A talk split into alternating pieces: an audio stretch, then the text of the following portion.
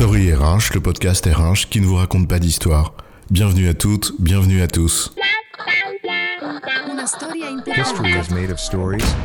Dans cet épisode, nous allons parler de cette tendance marketing qui consiste à toujours vouloir nous prédire ce que sera demain. Avec la révolution digitale, nous ne connaissons pas 65% des emplois qui existeront en 2030. Et comment tu sais que ce sera 65% puisque justement tu ne les connais pas? Dis Monsieur Soleil, que lis-tu encore dans tes boules de cristal? L'IA générative dans le sillon de ChatGPT va détruire 35% des emplois. Le marché de la réalité virtuelle pèsera 100 milliards de dollars en 2030 et Noël sera en décembre. Oh, c'est fou tout ce que tu sais. Comme quoi, entre prévision et prédiction, il y a tout un monde. Alors, les devins de pacotille, c'est quoi l'histoire? L'histoire est vieille comme le monde. De tout temps, les êtres humains ont bien aimé savoir à quelle sauce ils allaient être mangés. Et comme ils ne peuvent pas le savoir, alors ils cherchent à l'imaginer. Et comme cet inconnu inconnaissable est à la fois source d'espoir et de peur, d'autres en jouent habilement pour orienter leur comportement. Au mieux pour attirer l'attention sur eux, vendre un truc, et au pire, asservir. Deux leviers vieux comme le monde, le désir ou la peur. C'est ainsi que l'assureur t'assure qu'il peut arriver le pire pour mieux t'assurer. Que la figure publique te promet que demain on rase gratis, parce que tu as envie d'y croire. Que le consultant brandit le spectre d'un monde incertain qui t'impose une transformation d'autant plus permanente que les services qu'il te vend sont d'autant mieux valorisés s'ils sont récurrents. Bref, une technique marketing bien ancienne. Prédire et te promettre de te servir ou de sévir. C'est là où la distinction entre prévision et prédiction est utile à comprendre. C'est vrai qu'en première lecture, on pourrait penser que c'est à peu près la même chose. Prévision, ce que je vois arriver avant que cela n'arrive. Prédiction, ce que je dis qu'il va arriver avant que cela n'arrive. Des oracles à Madame Soleil, on pourrait résumer les deux à la figure d'un tiers qui te décrit ce qui peut arriver. Et donc ce tiers, tu t'en remets à ses visions, et donc à ses dires, à la mesure de la confiance que tu lui prêtes. Tu le crois, on est bien dans le domaine de la croyance, par exemple parce qu'il est expert ou alors parce qu'il t'impressionne. Comme écrivait Diderot dans ses pensées philosophiques, l'incrédulité est quelquefois le vice d'un sot, la crédulité le défaut d'un homme d'esprit. Personne n'est donc à l'abri. Et certains jouent de cette crédulité à merveille, car entre prévisions formulées par un modèle scientifique éprouvé et reconnu, comme le sont des prévisions météorologiques par exemple, et prédictions fondées sur des hypothèses et des intuitions, surtout quand elles émanent de charlatans et de gourous, le second confine vite à la manipulation. Genre certains influenceurs par exemple. Pas trop difficile à repérer, ou parfois même des figures publiques qui ont tous les atours du sérieux et de la bienséance, plus difficile à démasquer. Ils font illusion. Au moins un temps.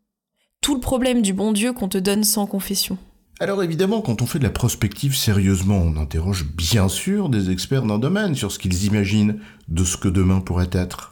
Et leurs avis, qui ne sont que des hypothèses, sont vraisemblablement plus éclairés que ceux de Madame Michu ou de Monsieur du comptoir, qui se sont autoproclamés experts d'un truc qu'ils connaissent comme moi je connais la liturgie du XIIIe siècle. Quand monsieur du comptoir reste accoudé au bar du village, à pérorer comme un coq, verre à la main, affirmer d'un ton ferme et définitif en le claquant sur le zinc, que tu verras ce que tu verras et que je te l'avais bien dit. Eh ben on s'en fout, parce que ça dérange que les clients du bar. Et puis après tout, c'est pittoresque. Comme quoi, tu vois, le confinement a peut-être des vertus. Mais quand le même, ou presque, endosse les habits du coach consultant spécialiste du je sais pas quoi, avec un mot anglais branchouille, et dispose d'une tribune sur les réseaux sociaux, bah c'est plus la même histoire. Ras-le-bol en effet de tous ces gens qui t'expliquent avec force et certitude leur représentation aussi simpliste que démagogique, ce que sera demain. La seule chose dont tu es certain, c'est qu'ils n'en savent rien. Et après tout, on pourrait s'en foutre et même se dire que la liberté d'expression conduit à ce qu'ils aient autant le droit de s'exprimer que n'importe qui d'autre. C'est en effet le cas, il faut préserver cette liberté. Ça relève d'une saine diversité des opinions et au fond, il faut bien goûter le picrate pour apprécier le bon vin.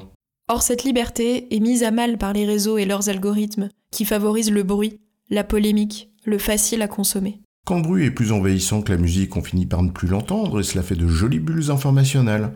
Pas étonnant qu'on devienne con et qu'à la fin on soit convaincu que la Terre est plate. Un peu comme ton encéphalogramme, tu veux dire? C'est bien ça? Ouais, bon.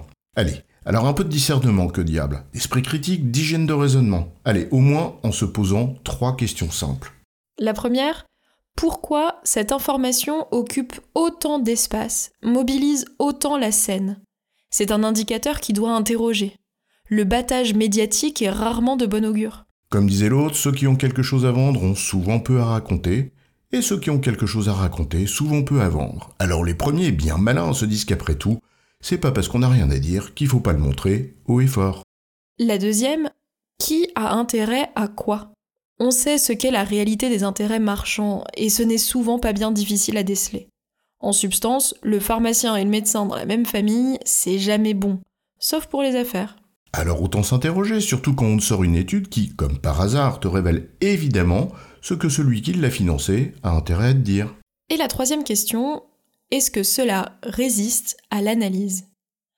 Décortique, désosse, passe le truc à l'examen de la logique, cherche les sources, bref, la base de l'esprit critique dont on devrait toujours faire preuve face à n'importe quelle information. On pourrait presque ajouter en conclusion que ce qui brille, c'est toujours la surface. Mais ce n'est pas systématique, parce que heureusement, des propos de fond, des analyses d'une grande justesse, des critiques utiles et honnêtes, par exemple du bullshit ambiant, des pensées qui vont au-delà des entendements communs, et eh bien parfois remontent à la surface et prennent la lumière. Pour le grand bénéfice de celles et ceux qui leur prêtent attention. Alors demain, si demain tu tombes sur quelqu'un qui te prédit ce que sera demain, eh bien moi, aujourd'hui, je te prédis qu'il n'en sait pas plus que toi, et que tu devrais te méfier dès aujourd'hui de celles et ceux qui te prédisent quoi que ce soit. En résumé, les prédictions sur l'avenir n'engagent que ceux qui y croient. Et la seule certitude, c'est que toute prédiction est par nature erronée. Au mieux, on peut lui accorder un certain degré de probabilité. J'ai bon, chef? Oui, tu as bon, mais on va pas en faire toute une histoire.